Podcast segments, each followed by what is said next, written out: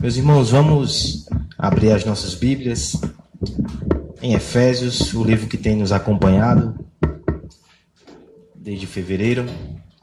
Efésios capítulo 4. Hoje temos alguns jovens aí para dividir as ilustrações infantis com Luan, né? Júlia, Gabriel. Estão com os papeizinhos aí? No final o pastor vai perguntar, viu?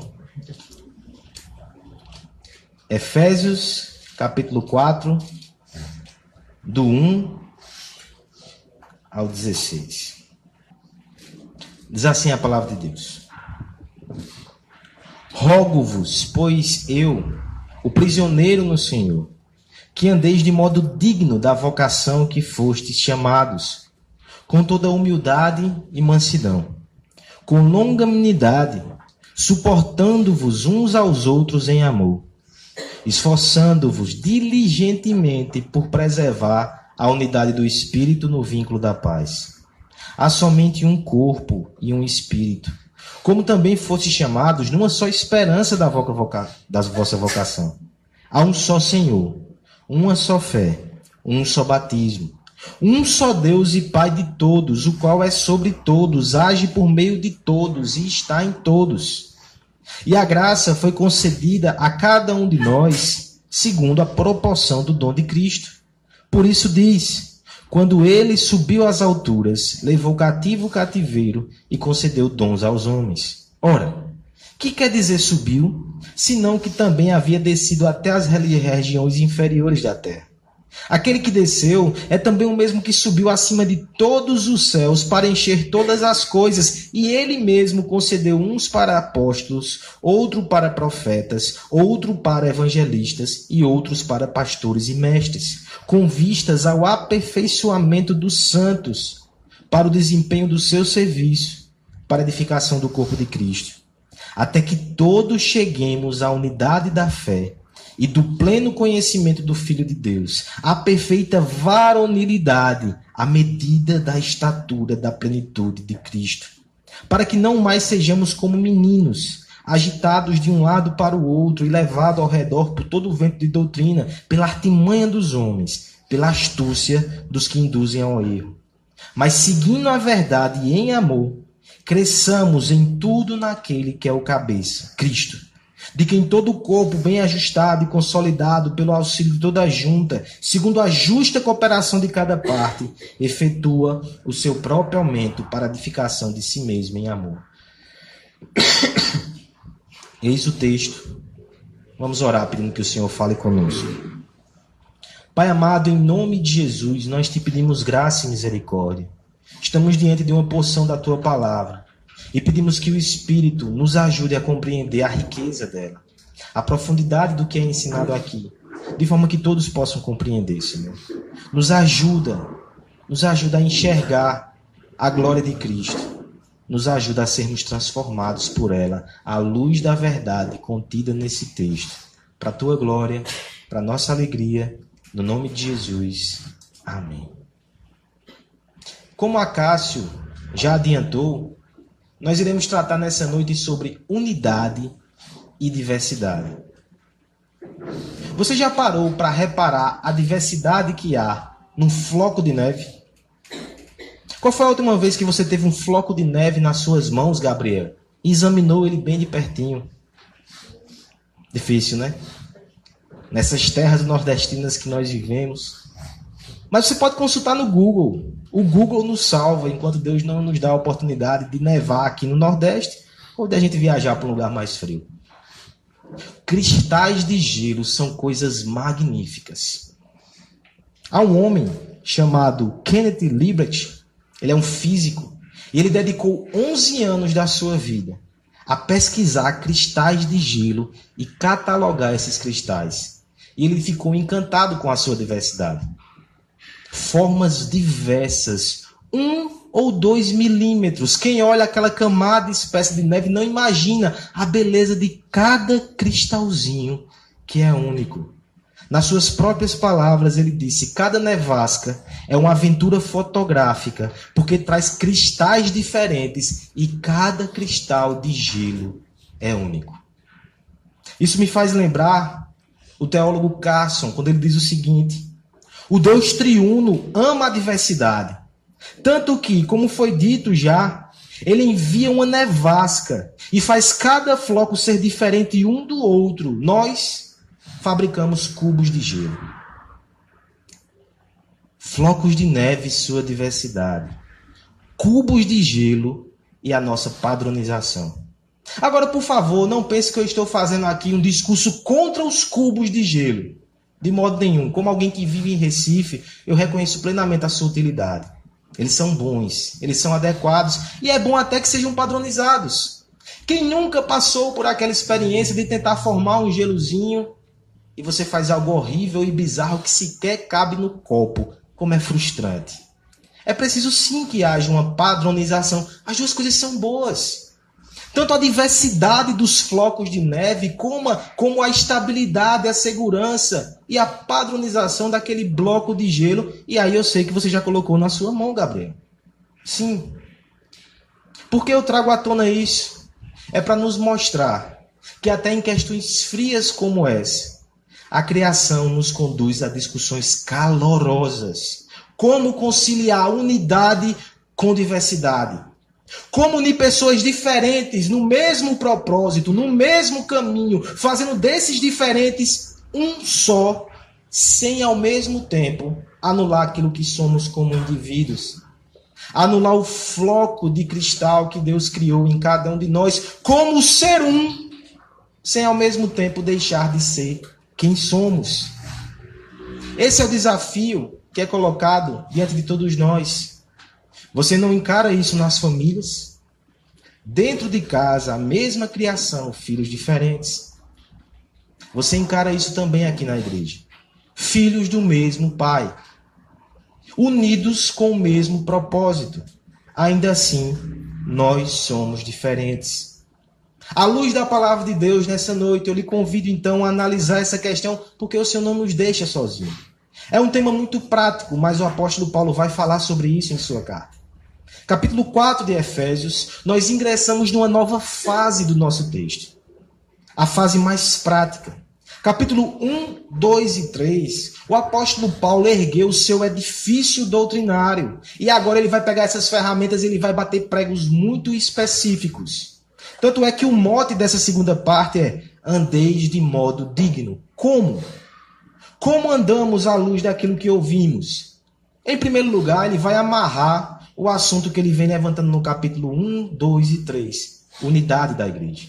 Depois, ele vai entrar no outro assunto, que é santidade. A partir do próximo sermão, nós vamos desenvolver esse assunto. Por hora, hoje, ele vai lidar mais uma vez com o tema da unidade, mas ele vai nos ensinar de maneira especial como lidar com a diversidade, tendo por princípio que nós servimos a um Deus que ama flocos diversos de neve, mas ao tempo, mesmo tempo nos reúne num projeto lito de unidade. Uma proposição para nos guiar nessa noite. Nós precisamos lutar pela unidade, respeitando e apreciando a diversidade, pois unidade na diversidade é maturidade. É essa proposição que nós iremos explorar. Mais uma vez, precisamos lutar pela unidade, respeitando e apreciando a diversidade, pois unidade na diversidade é maturidade. O tema da nossa exposição será flocos de neve e cubos de gelo. Como lidar com a diversidade? Em primeiro lugar, nós devemos e precisamos lutar pela unidade. Essa é a verdade contida do verso 1 até o verso 6 do texto que lemos. Eu gostaria de convidar a fazer essa leitura mais uma vez a uma só voz. Rogo-vos, pois, eu, o prisioneiro no Senhor, que andeis de modo digno da vocação a que foste chamados.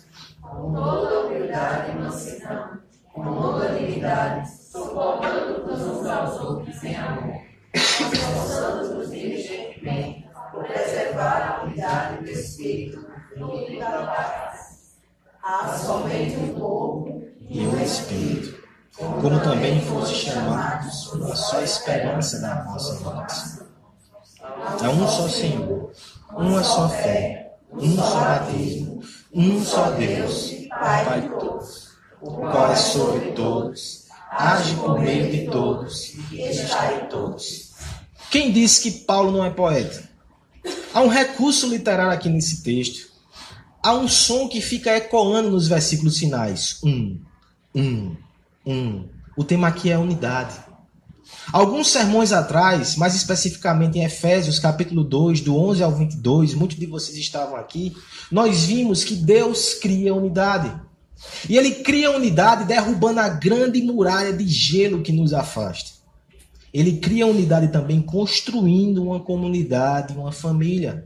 A pergunta é: já que Deus que cria, o que é que nós faremos? Pegaremos então a nossa rede, nossa aguinha de coco e ficaremos somente apreciando aquilo que ele está fazendo? O apóstolo Paulo vem nos conclamar a lutar pela unidade. Primeira coisa que ele faz aqui é o que nós podemos chamar de uma convocação afetuosa e evangélica. É uma convocação. O verso 1 começa assim: Rogo-vos, pois eu, o prisioneiro do Senhor. Ele está convocando aqueles irmãos.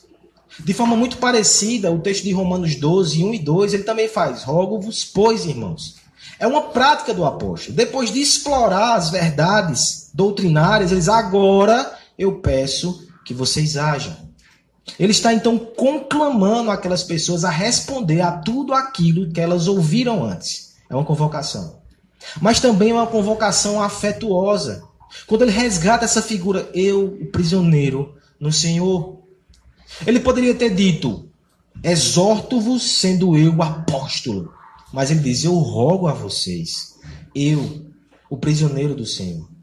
Aqui ele evoca duas coisas na mente daquelas pessoas. A primeira, ele estava preso por causa deles. Era o testemunho que Deus havia salvado aqueles homens que tinham colocado Paulo na prisão. E como preso do Senhor, a segunda coisa, ele também os constrangia pelo seu exemplo. Eu pago o preço de crer e de propagar essa verdade. E eu conclamo que vocês também paguem esse preço. Talvez o preço de vocês não seja estar preso atrás das grades. Talvez o preço de vocês seja estar preso a outros irmãos. E às vezes uns irmãos que são tão chatos que você diz: Eu posso trocar e posso ir para a prisão? Mas é isso que Paulo está fazendo. Eu conclamo vocês. É uma convocação afetuosa, mas ao mesmo tempo evangélica. Por que eu digo evangélica? Rogo-vos, pois, eu, prisioneiro no Senhor, que andeis de modo digno da vocação a que fostes chamados. Essa estrutura tem uma teologia linda. As religiões de obras, ou todas as religiões que você vai encontrar, ela vai dizer o seguinte: faça por onde Assim você será chamado e participará da nossa religião e usufruirá dos benefícios. Você percebe que aqui Paulo argumenta de forma diferente. Ande de modo digno da vocação que vocês já receberam. Vocês não precisam ser dignos para serem chamados. Deus chama pecadores, apesar de quem nós somos. É depois que somos chamados por graça que nós agora nos esforçamos para responder à altura a graça que recebemos, mas isso é evangelho. Você não faz para merecer, você não faz para conquistar, você não faz para ganhar, você faz porque já recebeu. Você faz porque foi conquistado, você faz porque ganhou como benefício do amor de Deus. Essa é a convocação. Dito isto, Paulo está nos convocando para o quê? A partir do verso 2 ele vai descrever algumas ações. E eu quero que você pare um pouco no tipo de pessoa que está sendo descrita aqui. Com toda humildade e mansidão. Com longanimidade, suportando uns aos outros em amor. Paulo está dizendo: se vocês entenderam o evangelho, foram alcançados pelo evangelho, é assim que vocês devem andar. Em primeiro lugar, humildemente. Você entendeu quem você é, que você nada é, ande com humildade. Não tenha uma concepção muito elevada de quem você é. Seja humilde. Certo, mas não só humilde, manso. Nós podemos dizer que humildade é uma postura interior e mansidão é quando revelamos isso no trato com os outros. Uma coisa é eu dizer que eu sou pecador que em mim não há nenhum dom, que tudo eu tenho pela graça. Outra coisa é eu permitir que o meu irmão diga: rapaz, tu é pecador. Que pecadorzinho tu és. O homem humilde, ele diz para si mesmo quem ele é. O homem manso, ele suporta que os outros digam. Veja o que Paulo está desenhando aqui. Andem com humildade. Andem com mansidão. E não só isso, longanimidade, ânimo longo. Não é que você vai suportar o seu irmão, talvez, fazendo ofensas para você durante uma semana. Uma semana eu aguento, Senhor. Depois de uma semana eu vou lá com ele e acertar as contas. Um mês eu aguento, Senhor. Dois meses eu aguento. Ele está dizendo ânimo longo. Talvez você precise andar muito tempo com pessoas que têm dificuldade e você tem dificuldade com elas. Mas é esse tipo de pessoa que aqueles que entendem o evangelho deve ser, andando com humildade, com mansidão, com longanimidade e assim suportando uns aos outros em amor. Esse é um estado de coração que é perfeito para a comunhão. Mas nós sabemos perfeitamente como é difícil de alcançar isso. Nesse sentido, o apóstolo vai nos dar alguns incentivos a isso. Ele reconhece que é elevado o padrão que ele está requerendo.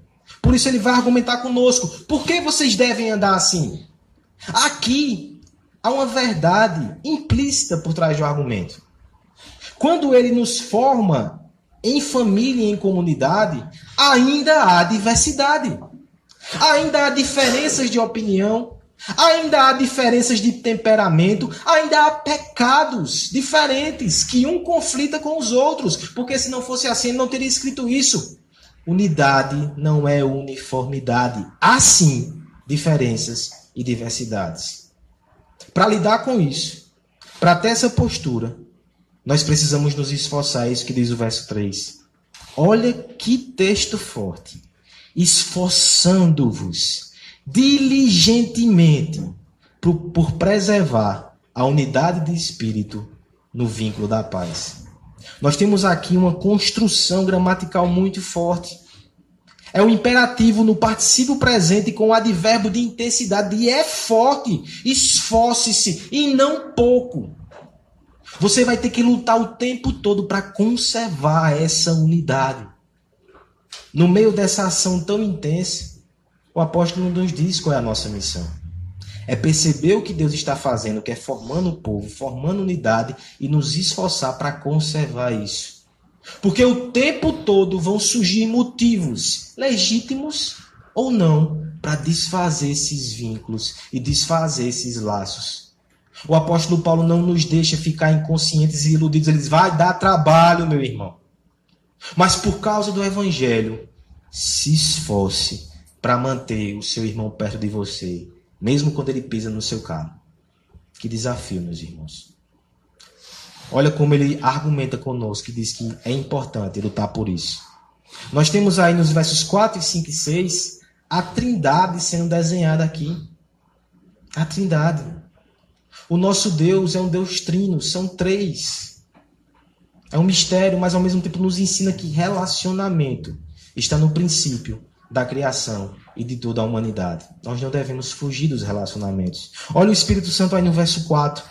Há somente um corpo e um espírito, como também fossem chamados de uma só esperança da vossa vocação. O que ele está dizendo é o Espírito Santo, ele está formando um só corpo, ele está dando uma esperança a vocês. É o mesmo Espírito que chamou cada um de vocês. Esforcem-se Verso 5: Há um só Senhor, e aqui é uma referência a Jesus Cristo. Uma só fé e um só batismo. É no nome dele que vocês são batizados. É por causa deles que vocês enfrentam os desafios. É por causa deles que vocês encontraram a fé e a salvação. Todos continuem e se esforcem. E o verso 6 termina de forma fulminante, dizendo: há um só Deus e Pai de todos, o que está sobre todos, que age por meio de todos, está em todos. É o mesmo Deus, é o mesmo Cristo, é o mesmo Espírito. É por isso que nós devemos nos esforçar para conservar a unidade. Falando em frio, flocos de gelo, blocos de neve, flocos de gelo, tem uma população aqui no nosso globo que ela é muito peculiar porque ela consegue sobreviver em lugares extremamente frios.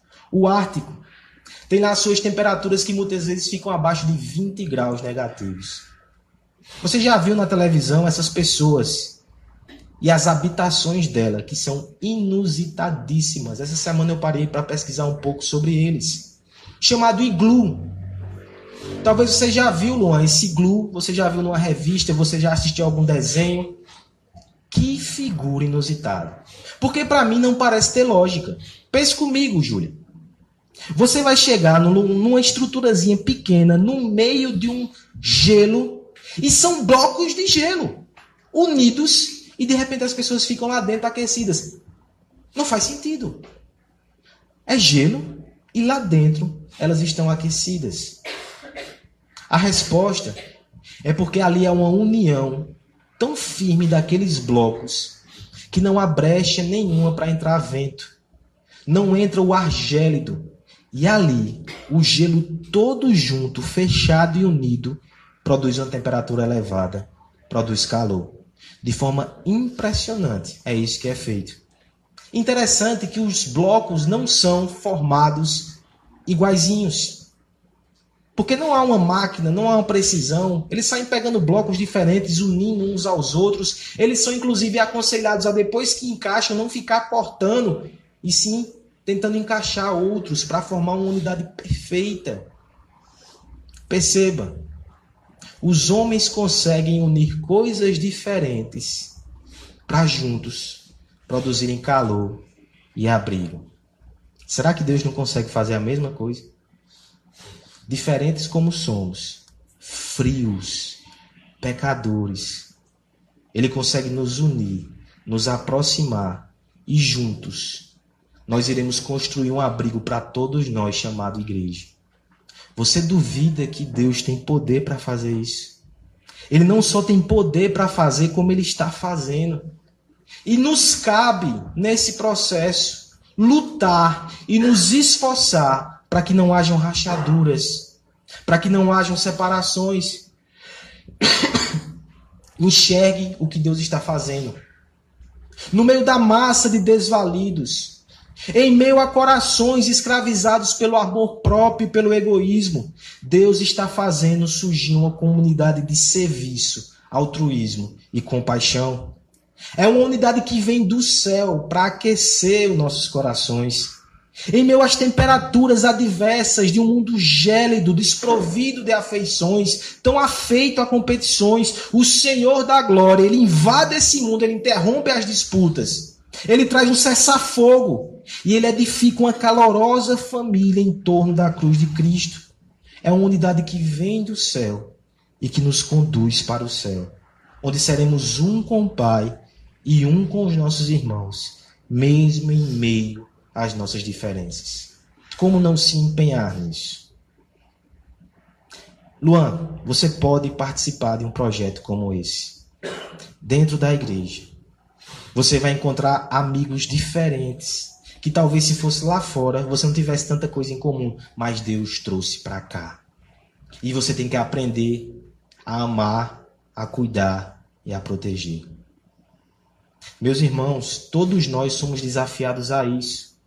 Deus aqui nos dá uma oportunidade de conhecer pessoas diferentes. Dentro da nossa bolha, dentro da nossa rede social, dentro do nosso convívio social limitado, às vezes nós nos separamos por faixas etárias, por interesses comuns e deixamos de apreciar a diversidade do mundo criado, mas Deus não permite que isso aconteça na igreja. Olha ao redor como as pessoas aqui são diferentes faixas etárias diferentes, experiências de vida diferentes, aparências diferentes.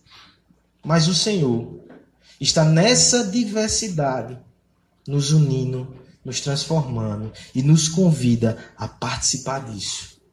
Nos alerta sim que no meio desse processo, constantemente e continuamente haverão rachaduras e fissuras.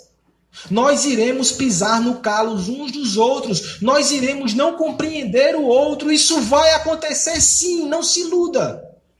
Mas o Senhor te chama a ter humildade, a ter mansidão, a suportar em amor o seu próximo. Porque foi exatamente isso que Cristo fez conosco. Ele suportou os nossos pecados. Ele é aquele que é manso e humilde de coração. E se o nosso desejo é ser mais parecido com Ele, nós iremos lutar pela unidade no meio dessa diversidade aqui.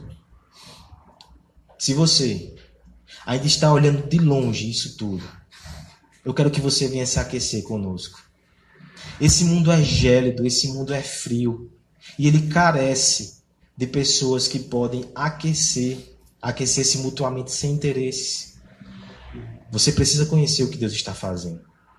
Aproxime-se do seu povo e juntos aprecie essa diversidade e essa unidade. Como devemos lidar com a diversidade? Em primeiro lugar, então, meus irmãos, somos exortados a lutar pela unidade. Mas em segundo lugar, dos versos 7 até o verso 12, nós aprendemos também que precisamos respeitar e apreciar a diversidade. Vamos fazer essa leitura, versos 7 até o 12. E a graça foi concedida a cada um de nós segundo a proporção do dom de Cristo. Por isso diz, quando ele subiu às alturas, levou cativo o cativeiro e concedeu dons aos homens. O que quer dizer subiu? Senão que também havia descido até as regiões inferiores da terra.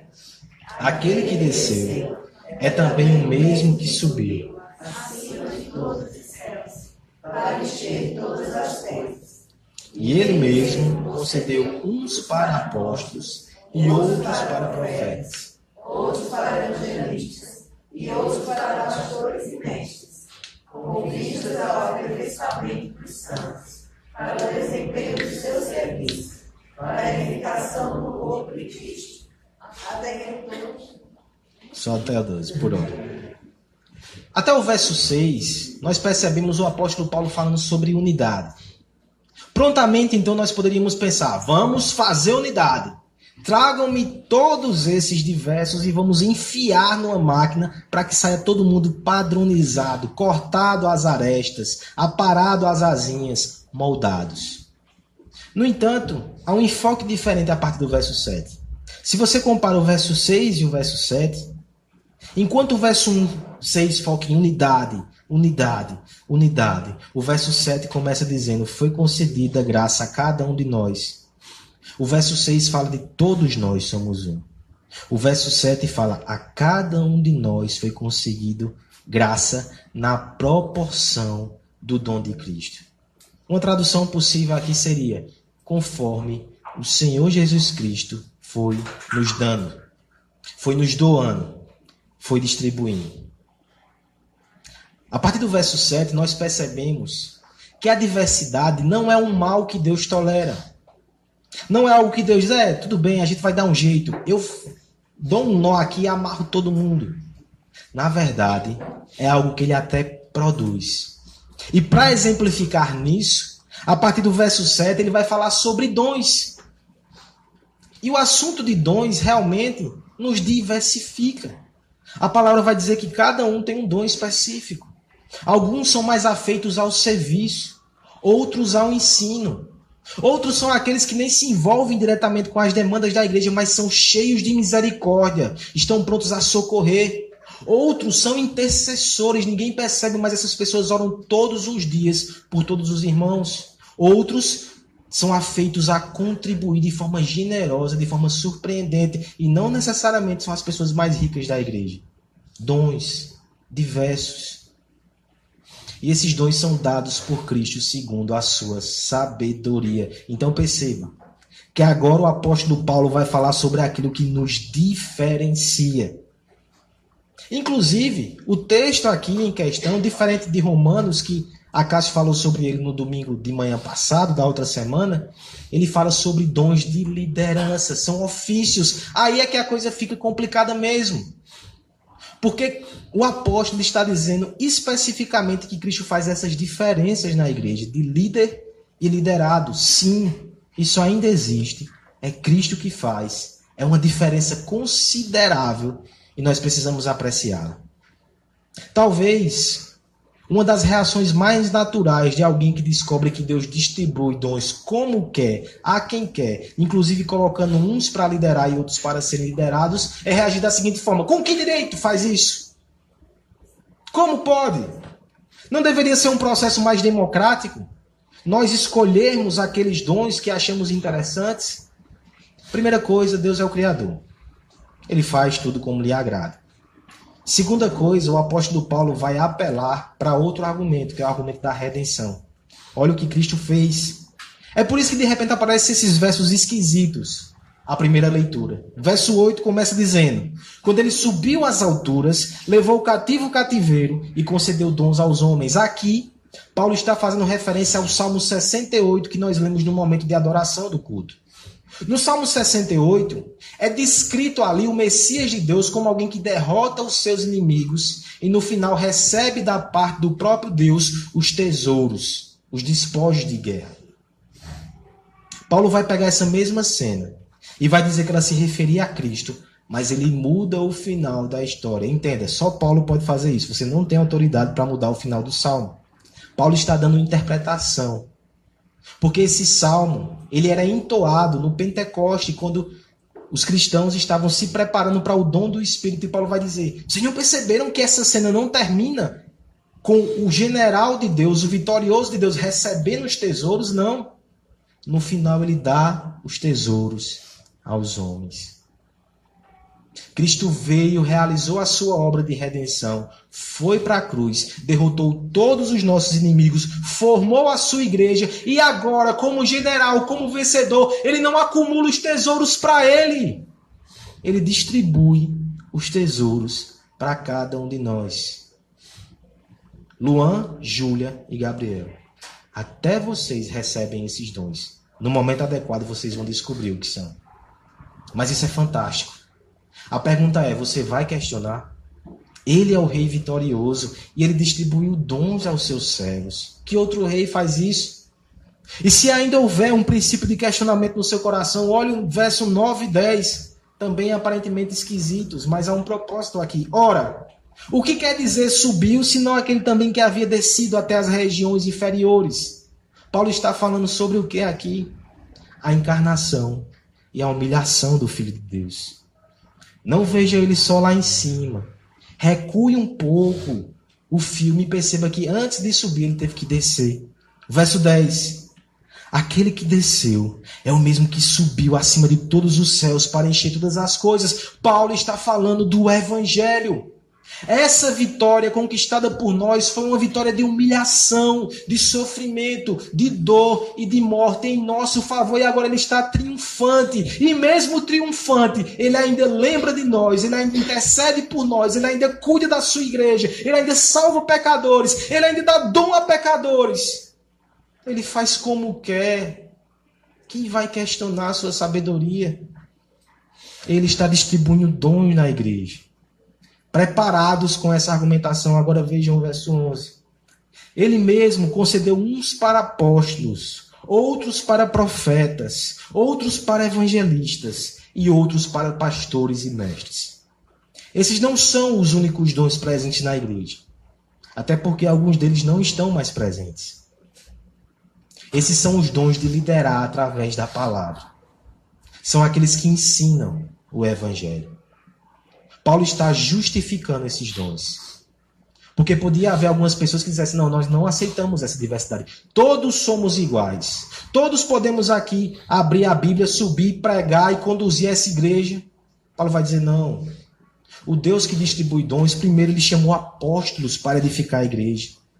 Junto com esses apóstolos vieram os profetas, que iam comunicando as verdades do Senhor antes que o cânon estivesse fechado. Aliados a eles, evangelistas. Nós temos alguns evangelistas na Bíblia. Esse é o termo que é dado, por exemplo, a Timóteo. São parceiros dos apóstolos nessa missão de edificar a igreja. E por fim, nós temos aqui pastores e mestres. Muitos intérpretes vão dizer aqui que é uma coisa só. Porque não há um artigo definido entre pastores e mestres, mas eles estão juntos. Aquilo que foi edificado um dia por profetas, por apóstolos e por evangelistas, hoje Deus deixou pastores e mestres para tomar conta, para conduzir esse rebanho, para continuar alimentando esse povo. Isso é diversidade dada por Deus.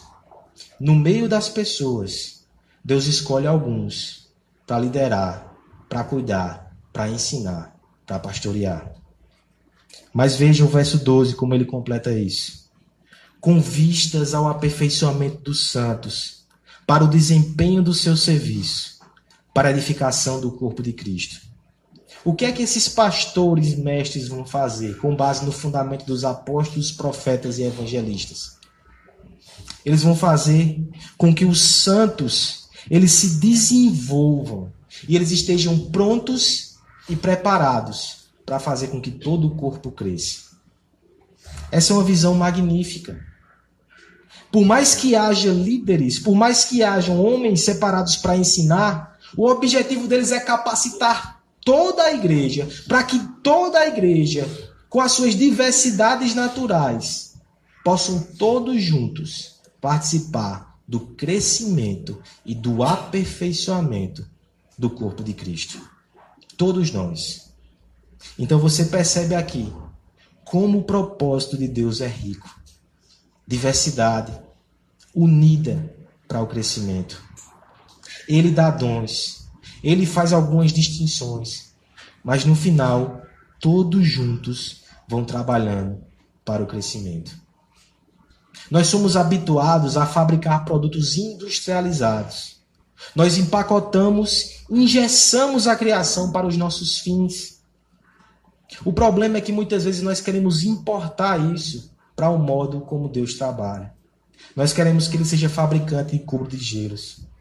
Mas nós ignoramos que ele aprecia, ele cria e ele usa diversidade. Ele é o Deus triuno que se alegra nas diferenças. O ímpeto criativo do Criador não se contenta com um funil que unifica, triturando aquilo que nos faz diferente. Com seus pincéis soberanos, ele espalha cores, sabores, aromas. Ele não se repete. Aqui nessa igreja e no mundo lá fora, nós podemos perceber a multiplicidade de tons, de sons e até mesmo de dons. É a sua sabedoria rica e multifacetada. Não há ninguém igual aqui. E todos juntos, e cada um de forma única e exclusiva, refletem a glória daquele que é um, mas que também é trino. Esse é o propósito de Deus. Que você possa apreciar essa diversidade. Muitas vezes nós temos dificuldades com isso. Há um grito quebradado no mundo lá fora que tem extremas dificuldades com as diferenças. São aqueles que rejeitam as diferenças nos outros. E por muitas vezes esse impulso se torna segregador, racista, preconceituoso. Há muitas vezes aqueles que não aceitam as diferenças nem neles mesmos, querem deixar de ser o que são, ou querem fingir que não há essas diferenças. São posturas que não toleram diferenças entre homens e mulheres, entre pais e filhos. Tudo isso é baseado no medo do diferente. Porque, de fato, quando vivemos numa selva, não parece ser muito seguro lidar com diferenças. Mas quando lidamos com família e sabemos que o Pai está conduzindo todas as coisas, você pode apreciar as diferenças. Você não precisa temer. Você pode apreciar que pessoas têm dons diferentes, ocupações diferentes, funções diferentes. Em tudo isso você vai ver a graça de Deus operando. Porque na família que Deus está criando, as diferenças não são para opressão, mas para serviço não são usadas para demonstrar superioridade, mas para revelar a rica diversidade da graça criativa de Deus. Não tema as diferenças. Você não precisa ser igual ao seu irmão. Você não precisa almejar dons diferentes que você tem. Eu não sei. Talvez Júlia olhe para Talita e pense: como Talita canta, eu quero cantar também. Quem sabe? Vamos fazer um teste aqui no final. Mas vai que Deus tem outra coisa para Júlia. E você não precisa ter medo. O Pai sabe o que faz. Eu posso ser diferente de Caio e apreciar os dons que Caio recebeu. Nós aqui na igreja podemos desfrutar disso. Nós não precisamos nos insurgir contra lideranças que vão sendo criadas aqui da parte de Deus. Há um instinto de rebeldia no nosso coração que às vezes a gente deixa transparecer na igreja. É Deus que faz lideranças. É Deus que elege pessoas para esse serviço. Você só precisa entender uma coisa: foi Deus que fez. Apoie, ajude. Se não foi Deus que fez, vá embora. Esse é um aspecto muito sério que a gente precisa considerar. Quantas vezes nós não aceitamos, nós nos rebelamos, nós deixamos de entender que Deus tem conduzido esse processo e separado as pessoas para cuidar de você e para liderar. Talvez é uma rebeldia que você já trouxe de casa. Você tem dificuldade com isso. E quando chega aqui na igreja, você também não tolera ser advertido. Eu sei que não é fácil. Por isso eu lhe aconselho. Encontre uma igreja onde você tem líderes que foram colocados ali por Deus, que amam a Cristo e que amam você o suficiente para te ajudar a aparecer com Cristo. Não aceite nada menos do que isso. E quando você chegar lá, esteja preparado para lidar com essas diversidades, entendendo que Deus está trabalhando. Irmãos, nós devemos apreciar e nós devemos respeitar a diversidade. Deus vai ser glorificado nisso. Por fim, como lidar com a diversidade? Nós devemos lutar pela unidade apreciando e respeitando a diversidade, entendendo que unidade na diversidade é maturidade. Versos 13 a 16. Vamos ler todos juntos? Até que todos cheguemos à unidade da fé e do pleno conhecimento do Filho de Deus. A perfeita maturidade, a medida da estatura da plenitude de Cristo para que não mais sejamos compreendidos, agitados de um lado para o outro e levados ao redor por todo o vento de doutrina, pela artimanha dos homens, pela astúcia do que mas seguindo a verdade em amor, cresçamos em tudo naquele que é a cabeça, Cristo, de quem todo o corpo, bem ajustado consolidado, pelo auxílio de toda a junta, segundo a justa cooperação de cada parte, efetua o seu próprio aumento para edificação de si mesmo em amor. Diversidade não é algo que deve ser somente tolerado como mal necessário. Não é algo que devemos encarar como algo que Deus pede, por isso a gente faz, mas é benéfico para nós. Depois de Paulo mencionar como a igreja funciona, com pessoas que são separadas para liderar, mas com outras que com seus dons diversos vão se alimentando e vão se abençoando, ele vai primeiro nos explicar que unidade e diversidade nunca foi uma questão de exclusão. O mundo faz isso, porque o mundo não consegue conciliar essas duas doutrinas. Mas olhe o que acontece no verso 13.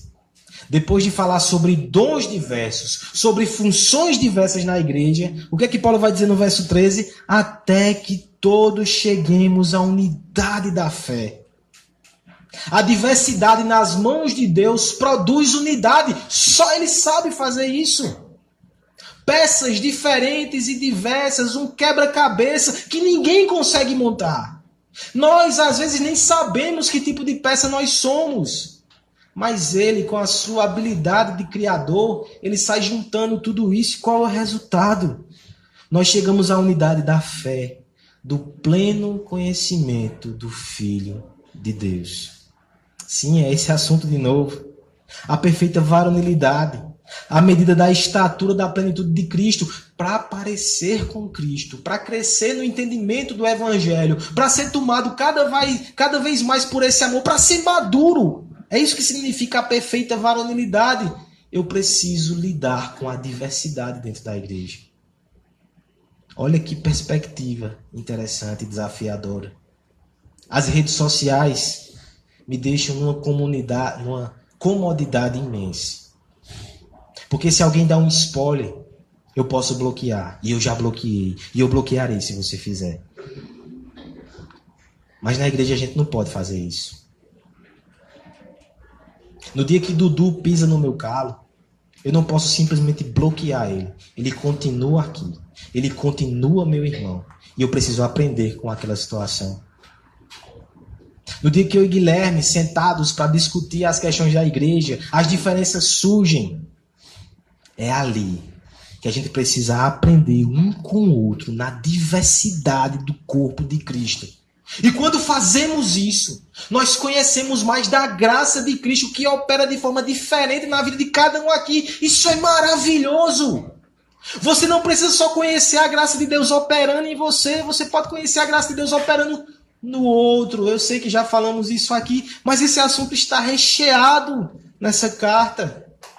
É maturidade através da diversidade. E tem uma outra questão. No verso 14 ele vai dizer: e essa questão de diversidade não deve ser mal interpretada como se fosse uma espécie de relativismo, uma espécie de ecumenismo, que aceita tudo que é diverso sem critérios, sem limite. Não.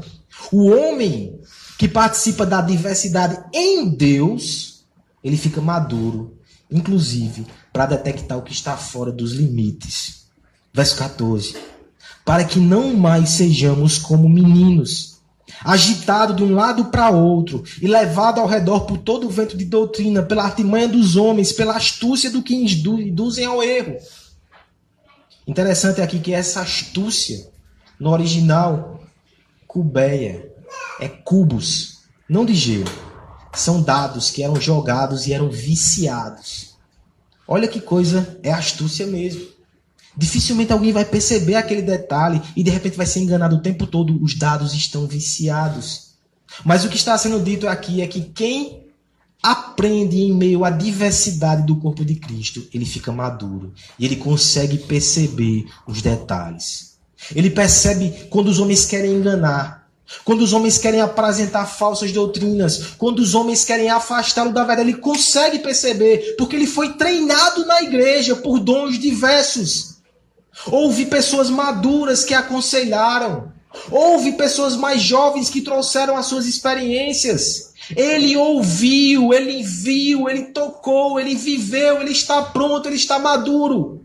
Ele já encarou tantas diferenças que ele sabe notar agora quem é e quem não é, quem está e quem não está em Cristo. E aqui eu trago para você uma reflexão interessante. Às vezes nós pensamos que maturidade é nos fechar na nossa bolha. Quem se fecha em uma bolha sempre vai ser menino. Porque ele pensa que o mundo é muito preto e branco, ele não consegue lidar com as nuances, com a diferença, com os vários tons de cinzas. Nossa, estragaram essa analogia. Com os, as várias tonalidades de cinza que existem. Quem lida com as diferenças, com graça, com sabedoria da parte de Deus, ele está hábil para saber diferenciar o certo do errado. Quem se fecha e quer respostas fáceis demais, quem não lida com diferenças, não é maduro e não vai estar pronto para resistir a ventos de doutrina, porque o seu grupinho fechado pode chegar um vento muito forte e levar todo mundo para longe da cruz de Cristo. Cuidado, que isso acontece. Mais uma vez, unidade em meio à diversidade produz maturidade. Verso 15, 16 termina nos dizendo como isso acontece. Não é simplesmente uma questão da gente decidir então se vai ser meloso para unir as pessoas ou se vai ser duro e vai acabar afastando. O verso 15 vai dizer que pessoas maduras seguem a verdade em amor e assim crescem em tudo naquele que é o cabeça, Cristo. Verdade em amor. Quem é maduro sabe que precisa dizer coisas duras muitas vezes. Mas sabe que até quando diz coisas duras, isso tem que estar recheado, embalado, conduzido, moldado. Esqueci. Moldado pelo amor. Nós devemos cuidar, ser atenciosos e ao mesmo tempo ser corajosos para dizer a verdade. Isso é maturidade. Aquela pessoa que sempre agrada, que sempre é fofinho, mas que nunca confronta o teu pecado, não é maduro, não vai te fazer crescer. Aquela pessoa que sempre está com um cajado na mão, que sempre é polêmico, que sempre tem uma resposta dura, mas que nunca lhe dá um consolo, essa também não é a pessoa que você deve seguir. No meio da igreja, nós precisamos de pessoas que têm doçura e que têm dureza, na justa proporção, porque precisamos das duas coisas.